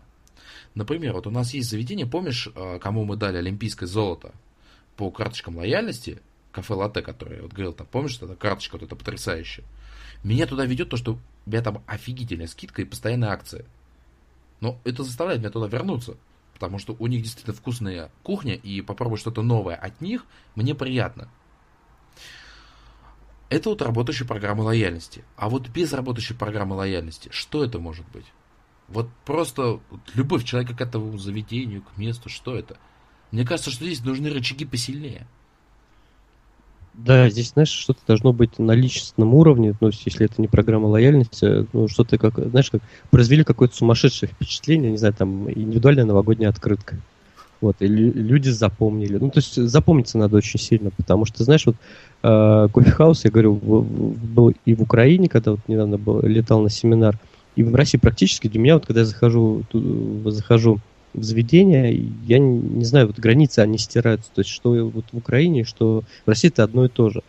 Причем, ты знаешь, вот э, если сравнивать вот последний раз, ну, последний там полтора месяца был и в этом заведении на Украине, и, то есть в Украине и в России, скорее всего, я дам там Украине золото, потому что там ко мне отнеслись как-то более так это по-человечески, потому что у меня не было еще, я не успел поменять гривны, я расплатился карточкой, а как это называется чаевые, да, чаевые, э, отдал рублями. И у меня их там с удовольствием приняли. Ну и вообще, как бы ко мне там, это уже было практически ночь глубокая. Вот, но дверь там не закрыли, то есть я спокойно зашел, там поел, там, и народ ждал, пока я спокойно, никто меня не подталкивал, никто, знаешь, как это не стоял злобным взглядом, душой, смотрел. Да, да. да, за душой и так далее. Вот, а здесь просто про меня забыли. Вот, хотя, казалось бы, одна и та же сеть, и, в принципе, даже меню... Кстати, знаешь, вот ожидание в меню, что одно и то же будет. Там, там, там есть различия все-таки. Есть какие-то позиции, которые есть в украинском меню. И есть не, я позиции... беру не глобально, я беру в рамках там Москвы. Вот, а в Москве, плане, да. ну, конечно, вот, знаешь, есть такие вот эти ориентиры, поскольку я вот люблю кофейню, вот, то есть это такой хаос, шоколадница, но опять же есть некие стандарты там ожидания. Вот говорю, Ходи у меня очень... Starbucks, ей-богу, ну куда ты все ходишь? Я понимаю, что ты там союзник Starbucks. Ну, был, я был, я же тебе сказал, я был э, в этом заведении специально даже вот, как говорится, выполнял редакционное задание. Вот. Не, мне понравилось. Вот. Ну, ты знаешь, я э, как это, я привык, что все-таки ко мне подходят, и у меня там спрашивают, что я буду. Если обнимать товарища, я бы еще очень долго сидел бы и ждал бы официанта, наверное. Потому что я пришел и сел, как мы вообще договаривались.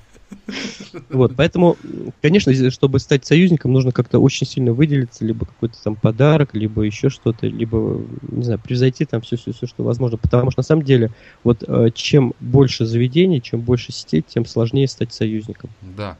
Но я Выбор вот, большой очень. Э, я в конце, вот именно ресторанного бизнеса, хочу сказать те заведения, где я являюсь стопроцентным союзником. Это уже вышеупомянутый Starbucks мне действительно нравится их обслуживание, мне нравится их кофе. У них есть мой любимый мятный кофе в конце-то концов. А, и потрясающие леденцы, по-моему, из корицы. Вот если будешь, возьми. Это очень вкусная вещь. Я являюсь просто супер-пупер клиентом Тануки. Может быть, слышал. Их антураж, вот общее оформление и идеальный персонал. Вот ты знаешь, вот кто бы мне что ни говорил, вот если будут говорить, что проплаченная реклама, да пусть. Но их официанты это лучшее, что я видел в жизни. Они настолько идеальны, они настолько друг другу помогают. Вот реально помогают. Вот я редко где такой видел, такой вот уровень взаимопомощи. И при этом они продолжают оказывать высокий уровень сервиса вне зависимости от того. Мне каждый официант сказал приятного аппетита там или, знаете, приятного вечера. Но каждый сказал там, если, знаешь, другой подходил, там приносил блюдо. Офигеть. А, опять же, я говорил кофе латте, кафе латте. Я там вообще, по-моему, без смены уже. Кстати, мы с ними юбилей отметили, они меня поздравили, мы пять лет с ними уже вместе. Вот, и это там мы приходили, и нас поздравляли. Это было, знаешь, это было очень приятно. Вот. И еще было одно заведение, к сожалению, оно закрылось. Оно называлось просто ресторанчик на метро Автозаводской. Вот ты знаешь, что меня там удержало? Это официантка. Марьям, как я сейчас вот помню ее, не надо сейчас думать, что это нехорошее, она идеально нас обслуживала, общалась на личные темы. Мы знали, сколько у нее детей. Мы знали там, да, там, как она живет, как там ей там, что там, оставляли нормально там чаевые, она всегда нам помогала. И даже когда мы туда заходили, оно просто было рядом с работой, Она уже знала, что я буду. Она говорила, вам то же самое. Я говорю, ага. Ну вот. Вот это те заведения, где я являюсь абсолютно постоянным клиентом. Вот очень близко к союзнику находится пиццерия Папа Джонс. Тоже, может быть, слышал. Но есть одна большая проблема, которая в последнее время убила все отношения. Я всегда заказывал у них через интернет. То есть у меня там интернет-магазин, ну, есть такой личный кабинет, и он сломался у них. И мне никто не может ответить, как мне его починить. Вот никто, Серег, вот ты не поверишь. У меня там до сих пор висит заказ, который я удалить не могу. А я не могу его, я не могу сделать новый, потому что мне нужно удалить старый. Он у меня сломался, просто банально, почему-то. И никто мне не может помочь. И вот мне очень нравится их продукция, но вот это меня убивает. А как ты знаешь, помочь клиенту это святое. Ну да, тем более, мне кажется, если их сайт, проблема-то решается, главное, чтобы кто-то этим занялся и все. Да, там просто, я не знаю, очистить мой личный кабинет, ну это вообще не проблема. Вы дайте мне инструменты, я сам это сделаю. Ну вот видишь, вот так вот получилось. Ну, а у тебя какие любимые заведения? Ну, ты знаешь, я говорю, я по большей части вот э, в заведениях-то не бываю, потому что как Барная стойка Сергея Мамченко, я знаю. Да, у меня поэтому барная стойка дома, и мне этого вполне достаточно. Вот, поэтому нет, если я бываю, то в основном в кофейнях, ну, я тебе уже их назвал, вот, и, э, ну, вот, э, Муму, то есть очень редко, там, несколько раз в год. я не бывал там ни разу. Вообще ни разу. Mm-mm. Я слышал, у меня супруга там бывала, у нее самые такие прям позитивные впечатления, но честно, ни разу не был. Нет, ты знаешь, там достаточно приятно, хорошо, и есть хороший выбор. Единственное, что а, они тоже, конечно, заточены, э, сотрудники, на скорость, и временами так вот тебе быстро дадут, все, давай там, типа, следующий. И временами вот ты еще не успел сказать, что, знаете, я вот, знаешь, я бывает так очень нестандартно заказываю, например, на одну э, тарелку там пюре, там капусту, еще что-то, да, то есть, а у них это, знаешь, одна тарелка, одно блюдо и дальше, вот. И приходится вот так возвращать к себе обратно. Э, или, например, там я беру борщ там без мяса. Вот э, человек даже, я говорю, мне вот борщ еще рот не успевает открыть, что мне продолжить, то есть меня уже не слышно, уже быстро кладут мясо, там еще что-то. То есть, может быть, вот скорость это здорово, но знаешь как... Не перегибать палку, да. Не перегибать палку, да. А, ты знаешь, я еще вспомнил, где я практически союзник, это елки-палки. Слышал, надеюсь? потрясающее заведение. Даже был несколько раз. Да, вот оно мне очень нравится, но э, единственное останавливает порой, вот честно скажу, вот блюдо из меню, то есть не холодная телега вот это с салатами, а блюдо из меню, порой качество не самого высокого, к сожалению. То есть вот мы на это натыкались, и вот это не позволяет мне стать союзником полноценным. Ну, фастфуд мы не обсуждаем. Не-не-не, фастфуд это чисто, ну, это настолько вот банально. Там при, пришел, поел, там не, не за атмосферой. Причем, ты знаешь, вот я рад, что пришел Burger King в Россию, потому что что было, только Мак и KFC. Ну все. Вот по сути-то. То есть разнообразия кого-то не было. Пришел там Burger King, есть еще сеть Квик, есть э, вот этот Texas Chicken, есть еще что-то. Хоть какое-то разнообразие появилось, есть хотя бы из чего выбирать. А раньше только Мак был. Да и Ростикс там и то не Ты знаешь, вот Burger King, вот я обратил внимание, все-таки с персоналом надо работать. Абсолютно, абсолютно. Причем, вот не, не обидьте сейчас никто, но по-русски они разговаривают очень плохо. Очень плохо. Их порой вот просто реально не понять. И это, это не один ресторан, вот в чем проблема. Это в каждом, где я был, это очень тяжело с ними разговаривать. Но они, слава богу, худо, бедно понимали, о чем я говорю. Ну, давай на этой оптимистической ноте пойдем дальше. И у нас а, очень злободневная тема. Это ритейл. Это ритейл. У нас конкретно есть задача покупать продукты домой, покупать продукты на какие-то там мероприятия, если мы едем в гости, еще что-то. То есть вот задачи, которые выполняет на самом деле ритейл, их очень-очень много, согласись. Ой, опять твой нелюбимый вопрос. Серега, ты меня, надо убьешь. Ну, если мы с тобой когда-нибудь встретимся, то может быть. Ой. Нет, ну, конечно, покупать продукты, это, естественно, это важно. Я сегодня вот пойду в магазин. Да, нет, я имею там куча всяких есть вещей, там, в том числе, кстати, покупка подарков, может быть. Сейчас же ритейлеры, они же идут, у них там что только нет ассортимента. А поэтому вот кандидат в покупатели, вот, вот, вот сориентируй, вот на что ты можешь обратить внимание вот на этой ступени. Вот кандидат, в вот у тебя есть потребность. Первый, а, знаю, первое это внешний вид вот все-таки, когда ты вот глядишь вот на зал, да, что вот он не убитый, нормальный, там, ухоженный, вот это, наверное. Ну, ты знаешь, у меня немножко другие два критерия. Это близость расположения. А, ну есть, это по умолчанию, Серега. И второе это ассортимент. Я вот сейчас просто приведу простой пример. Э, я же, у меня дом стоит между двумя торговыми центрами. То есть до одного метров пятьдесят, до другого метров сто.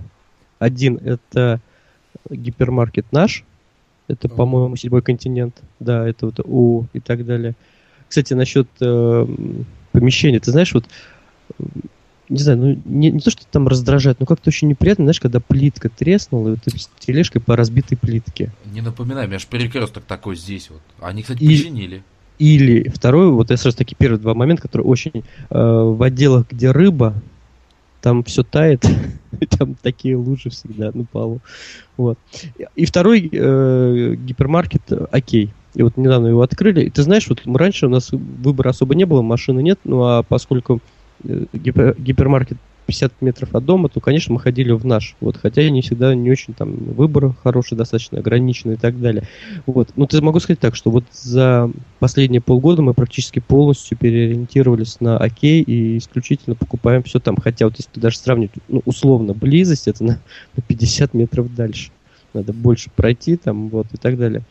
А, большой ассортимент, более удобное время работы, вообще круглосуточно работает. Но самое да. главное, как бы, ты знаешь, вот даже есть, э, я вот обращаю внимание на отделы, где готовят там салаты, вот такие, вот очень сильная разница. То есть вот когда смотришь на салат э, в гипермаркете наш, вот ты знаешь, я бы его не купил. Ну там винегрет или еще что-то. Вот как-то он даже вот внешне выглядит, знаешь, не заслуживающий доверия. После нашего подкаста, я думаю, тебя тогда что туда не пустят. Вот, а в Оке совершенно другое. Ну, как бы я не то, что там покупаю такие салаты, ну, иногда там смотрю на них просто из любопытства, интересно. Мясной отдел очень важен тоже для, там, для нашей семьи, по крайней мере. Важный элемент. Вот э, в Оке, то есть ну, там выбор просто там, в разы лучше и внешне там по мясу, и э, по выбору, чем там нашим и так далее. То есть вот для меня, на самом деле, вот если сейчас, э, поскольку в другие особо я и не езжу, Потому что смысл, если, если под боком два супермаркета, гипермаркета, то по сути для меня это вот близость расположения и ассортимент. И вот как раз у нас произошла эта вещь, там такая полная переориентация с одного там магазина на другой. Хотя, ты знаешь, вот помнишь, я тебе рассказывал эту историю, то есть э, любовь, какие она была практически под угрозой из-за тележек, ну, которые да, били да, стоком. Да. Но эта проблема решена. Ты знаешь, не знаю, там я стал последним, кто вот, э, после чего эту проблему решили или нет. Но вот она действительно решилась. Хотя, ты знаешь, мне казалось, кому я вот не рассказывал на работе, все говорят, да, ну и что, что написал туда, ну и что, что написал туда. И этим там сказал, ничего не будет, ничего не изменится. Нет, ты знаешь, изменилось действительно. И тележки, к счастью больше током не бьются. Нет, ты знаешь, на самом деле проблема ритейла в том, то, что все магазины абсолютно разные по уровню обслуживания. То есть, вот, например, у нас здесь три перекрестка, три. Из них один зеленый. Зеленый, ну это просто кайф. Это Слушай, ну один перекресток я ваш хорошо знаю, это вот напротив Ханой, потому да, что да, да, когда да. жил на жил вот на юго... как же называется, Ясенево, то сам туда регулярно ходил. Деревня знаешь, Ясенево. Деревня, да. И ты знаешь, сам регулярно туда ходил, и вот как раз тогда я брал салаты, котлеты там по-киевски хорошие. Ужас, достаточно. ужас, ну, нет. Вот, вот этот мне магазин, нравится. это полный ужас, это полный мрак, кошмар и садомия. Я не знаю, как это еще обозвать. Тебя, тебя, тебя, тебя теперь тоже туда не пустят. А я туда практически не хожу. У нас есть магазин прямо возле метро перекресток, то есть другой, не зеленый. Вот там все потрясающе. Ассортимент, выкладка, он просторный, он удобный. И знаешь, что случилось? Директор оттуда перешел вот в этот вот верхний перекресток, типа, чтобы наладить его, чтобы привести его в порядок. Стало еще хуже. Я не знаю, с чем это связано. Вот зеленый перекресток прекрасный. Так вот, вот, вот этот верхний, ну мы его так зовем просто, когда он сейчас сказал, вот он ужасен. А на метро Калужский перекресток превосходит. Все свежее, все идеальное, выкладка вот абсолютно. Ашаны, то же самое. Ашан вот, а, где вот, как его, блин, Мега? Тихий ужас, кошмар. Аша на торговом центре Гагаринский на метро Ленинский проспект. Да это уровень азбуки вкуса, мама мия. Вообще все свежее, все суперское. И то же самое касается остальных магазинов. Я не могу понять вот этого. Как так можно разниться между конкретными взятыми магазинами? Так вот, возвращаясь к ступеням. Если мы говорим вот про кандидатов покупателей, покупатель, а, опять, покупатель это очень важно. Во-первых, не бьющиеся током тележки, нормальные тележки, у которых колесики поворачиваются в нужное русло, и они не гремят ничего, и сами тележки могут выдержать хотя бы пакет молока. Знаешь, еще будет такой эффект с, с, с колесиками, когда ты ведешь тележку, тебя заносит. Вот я не знаю, что там с ними происходит, но вот тебя ведет там влево или вправо да. очень сильно. Вот, да, есть такое. То есть, во-первых, это тележки, это выкладка самого товара, да, то есть там не должно быть расхлябано, все должно быть ухожено, стоять нормально на своих местах. Это персонал, простите меня, который вежлив, который может, который хотя бы знает, что где находится. Вот в перекрестках, вот если они даже на меня сильно обидятся, да и пусть. Вот спросишь у продавца, вот где находится там отдел с орехами? А я не знаю. А попробуйте вон там вот. Что значит попробуйте? Что, тотализатор, что ли? Нет, давайте мы попробуем. Вот это, это, это знаешь, вот, а как с официантом. Вот официант должен знать меню. Продавец должен знать свой магазин. Я молчу уже о продукции, то, что он должен ее знать, что это такое. Но это ладно, это упустим. Вот отдел с рыбой, с готовой продукцией, там не должно вонять. Там должно все лежать в презентабельном виде, не знаешь, не как навалено там вот просто. Особенно вот э, страдают многие ритейлеры, у кого курица гриль, там жир такой копится, вот. А, и салаты заветренные. Вот часто я вижу в перике и в других, это на самом деле не только к ним, заветренные салаты. В нашем то же самое. Вот. Во-первых, что мешает перемешивать салат хотя бы раз, там, знаешь, в 30 минут, ну, хотя бы если уж на то пошло, он не будет заветриваться, он будет нормальный. Хотя бы следить. И покупатель 100% не купит такой товар, когда он в заветренном состоянии. На что еще можно брать? А, и кассиры, кассиры, кассиры, кассиры. Сейчас, подожди, насчет кассиров. Я, знаешь, что хотел еще вот на что обратить внимание, что у нас всегда с женой очень сильно удивляло. А, мы, когда заказ... берем колбасу или там карбонат, или там буженину, просим всегда нарезать. И mm. очень громко, очень громко, по буковкам, четко говорим, что тоненькими кусочками ты знаешь, очень редко слышу, что такими, там, наш кусок... Там, вот, кстати, должны... не сталкивался с таким, реально. Вот, ты знаешь, это вот уже просто вот до, до уровня хотелось просто поорать и послать очень далеко, потому что мы все время на это обращаем внимание, и очень редко нам действительно режут, ну, когда мы ходили еще, резали э, тонко-тонко. Да. Вот, Нет, вот это, то есть слушать, слушать, опять да. же, возвращаемся, слушать и слышать клиент. Не, вот ты знаешь, вот здесь вот переку респект. Вот тут вот они молодцы, режут тоненько. У меня другая фишка прикалывает. Ты заказываешь колбасу и говоришь, мне 500 грамм отрезать. Не нарезать, а вот отрезать. Она, значит, достает батон колбасы. А дальше что? Вот, угадай. Ну, как правило, срезают какой-то металлический ярлычок. Там, не, не, это такое... мы опустим. Это опустим. Вот когда уже непосредственно. Ну, пополам, наверное, режет. Нет, смешнее. Она берет батон колбасы, подносит к нему ножик и говорит, вот так? То есть это она меня спрашивает, сколько там 500 грамм. Ты говоришь, нет, ну давайте там вот так. Вот так? И она там... Вот продавец, который... Я, я просто видел, знаешь, как э, режут половину, взвешивают. 700 возьмете? Да, либо такой. Но как можно покупать? Я не могу. Вот честно, если вы, уважаемые слушатели, можете на глаз определить, сколько это грамм, я нет. Вот я обычно прошу там 500 грамм. Вот, и вот, вот сделайте мне 500 грамм сами. Вот как хотите. Ужас. А как сосиски делают, это вообще там, знаешь, такие вот высовывают такие эти длинные степи, там отрезают. Не знаю. Знаешь, вот... я, знаешь, я другое наблюдал, тоже забавная такая ситуация была, она меня очень сильно удивила.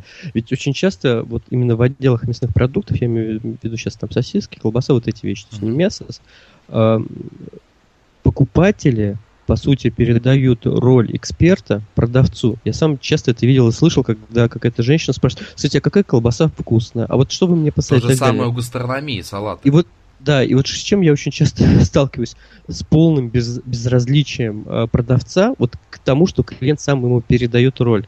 Вот эту. Либо второй замечательный ответ бывает, что я пробовал, да я не знаю. Тебя не спрашивают, знаешь ты или не знаешь, тебя просят порекомендовать. Исходя из того, что ты в этом как бы вроде как профессионал разбираешься там или хотя бы эксперт.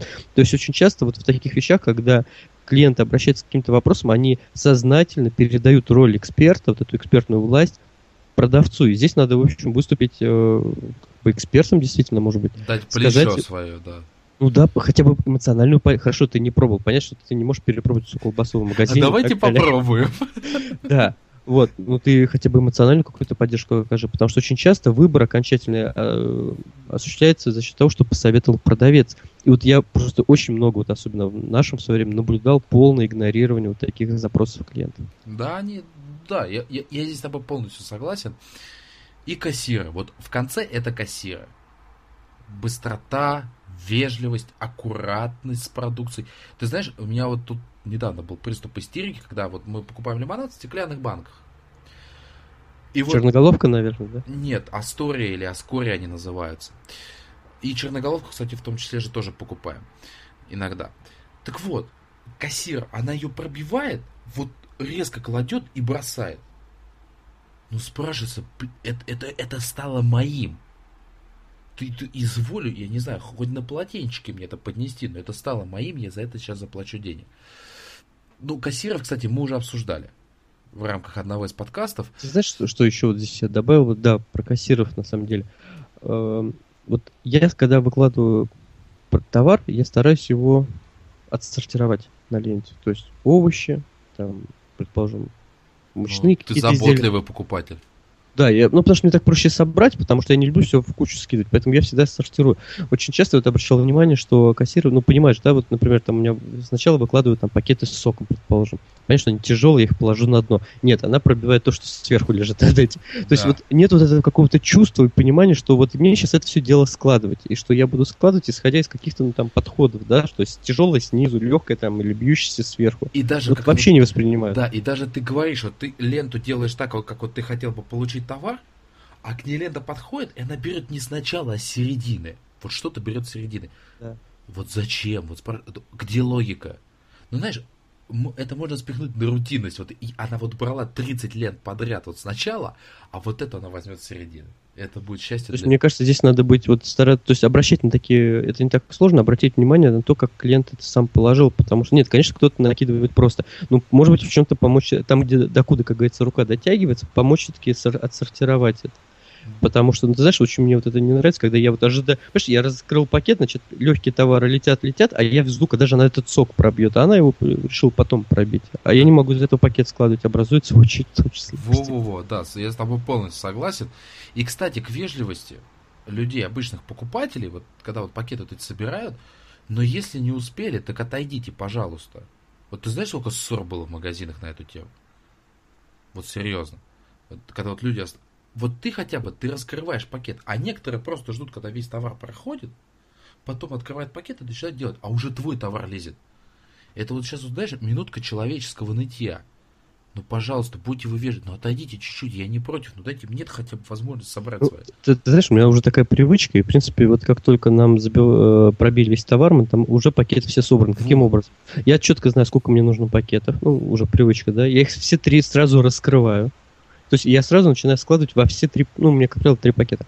Как сразу начинаю складывать во все три пакета. То есть, когда она пробивает последний товар, по сути, вот там либо я, либо жена расплачивается, у меня уже все собрано. Да. Потому что для меня тоже вот уважение к очереди в этом плане, оно всегда... Поддерживает, то, же самое. Если, если вдруг я что-то не успел, я стараюсь, это, знаешь, там же вот, вот этот лоток, он как бы двухсекционный, как правило, ну, либо широкий. Вот стараюсь, так, знаешь, охапкой все сдвинуть, вот жена тоже выходит, чтобы дальше уже могли людей тоже не задержать. Да, да, Но, как правило, я научился очень быстро все это делать. Ну, это вот, Аналогично, вот, но вот бывают люди, которые вот просто так себя ведут, и на самом деле это не вина магазина совершенно. Тут естественно, да, вот эти две секции есть, это вина. Пошли к, к человеческим отношениям переходим. Да, да, да, но это просто, знаешь, крик души.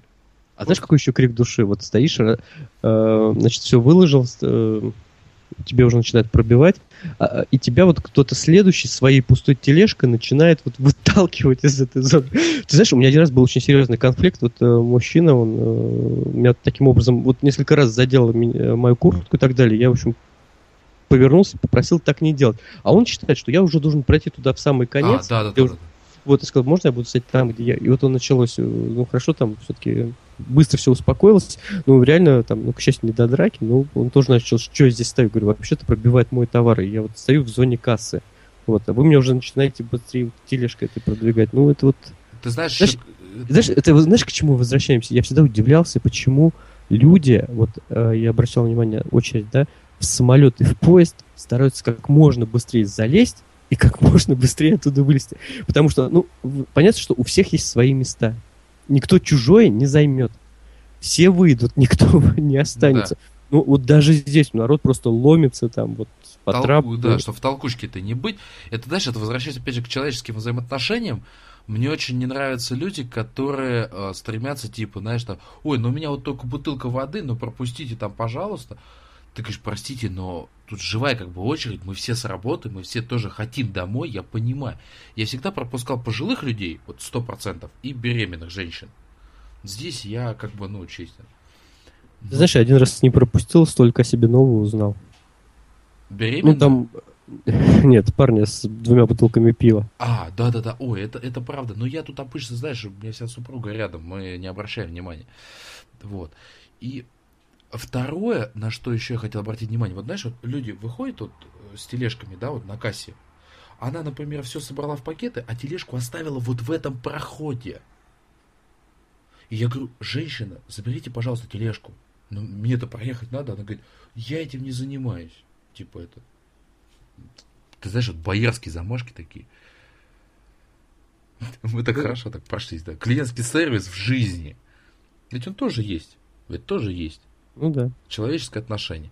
Ну вот, вот к ритейлу здесь на самом деле вернешься ты или нет. Во-первых, это потребность, это ты правильно сказал, близость к дому. Если он близко, высокое качество продукции, которое тебя устраивает, самое главное. Есть нужный ассортимент, но вот насчет программы лояльности я не уверен. Вот здесь... Ты, ты знаешь, у нас вот есть э, в Окее программа лояльности. Кстати, вот и в, а в нашем, ну и в Окее тоже проводятся постоянные акции, там вот эти фишки собираешь, потом со скидкой можешь купить э, различные товары, ну там, либо посуду, либо еще что-то. В перекрестке ну, то же самое, да. Ты знаешь, ну, во-первых, фишки абсолютно не мотивируют. Вот, э, а то, что у нас есть, да, мы ходим теперь практически все время в окей, тем более, когда теперь тележки током не бьются. Вот, ну, ты знаешь, вот есть вот эти, там, у нас есть карта, по ней там на как, определенные товары есть скидка, там, красный ценник или еще что-то. Ну, да, ну, так особо ни, ни разу мы не посчитали, сколько мы на этом сэкономили. Как-то вот есть и есть. То есть это как некий такой уже, знаешь, стандарт, некая скидочная карта, какие-то акции. Но, по сути, выбор идет э, у нас, по сути, по качеству товара. Вот если уж совсем брать, то ладно, 50 метров разные, 50 50 метров расстояния, это уже не играет особой роли. По сути, ассортимент и качество. Да, это то, зачем вот 100% люди к вам вернутся в качестве покупателей. Ну, ты знаешь, вот мне по ритейл больше добавить нечего. Ну, да, тоже согласен с тобой. Поэтому я предлагаю перейти к нашей любимой постоянной рубрике «Практический use case». И здесь я хочу вернуться к питейным заведениям, в которых ты так редко бываешь. Вот я спрошу тебя, вот вместе со счетом тебе когда-нибудь приносили анкетку, где тебе нужно было дать обратную связь? В питейных заведениях? Ну, вот, в ресторанах, в кафешках, не важно. Нет, ни разу. Вот только в гостиницах, ты знаешь, я честно их всегда заполняю. Я тоже всегда заполняю. Еще оставляю э, адрес своего блога и контактные данные. Это реклама, это реклама, понятно. Сергей. Ты, а, вот, кстати, возвращаясь к... Зря, кстати, это не совсем реклама, это и мотивация. Ты знаешь, вот когда я написал про это, про эту э, отель, спорт-отель в Перми, э, там как раз э, администратор или менеджер написали комментарий, что очень спасибо за вашу оценку, потому что я понимаю, что это мотивирует. Это мотивирует и в дальнейшем также себя вести. А те, кто прочитает такой коммент, ну, например, другие заведения, которые прочитают такую статью и увидят, что вот как по сути реально клиент это оценивает, может быть, они тоже захотят что-то себя изменить. То есть на самом деле это все в целях профилактики и улучшения сервиса. Да, да, да, я поверил. ну ладно, это нотка черного юмора. А, вот, кстати, вспоминая Swiss Отель, я когда оставил, там а, я оставил конкретно имя человека, который я хотел благодарить. Это официанта кафетерия, который там был с утра. Там единственная, одна только кафешка открывалась в 7 утра. И вот знаешь, что было приятно? Мы когда уходили, он подошел и сказал спасибо. То есть ему, видимо, тут же передали, моментально передали обратную связь, и он поблагодарил. Вот это было приятно. Но, возвращаясь к питейным заведениям. Возьмем такую статистику. Вот в 10 ресторанах мне принесли обратную связь. Вот эту анкетку. И только в одном из них была встроенная ручка. Вот какой процент вероятности того, что у меня с собой будет ручка? Вот я пришел отдохнуть с друзьями, с супругой, с семьей, неважно.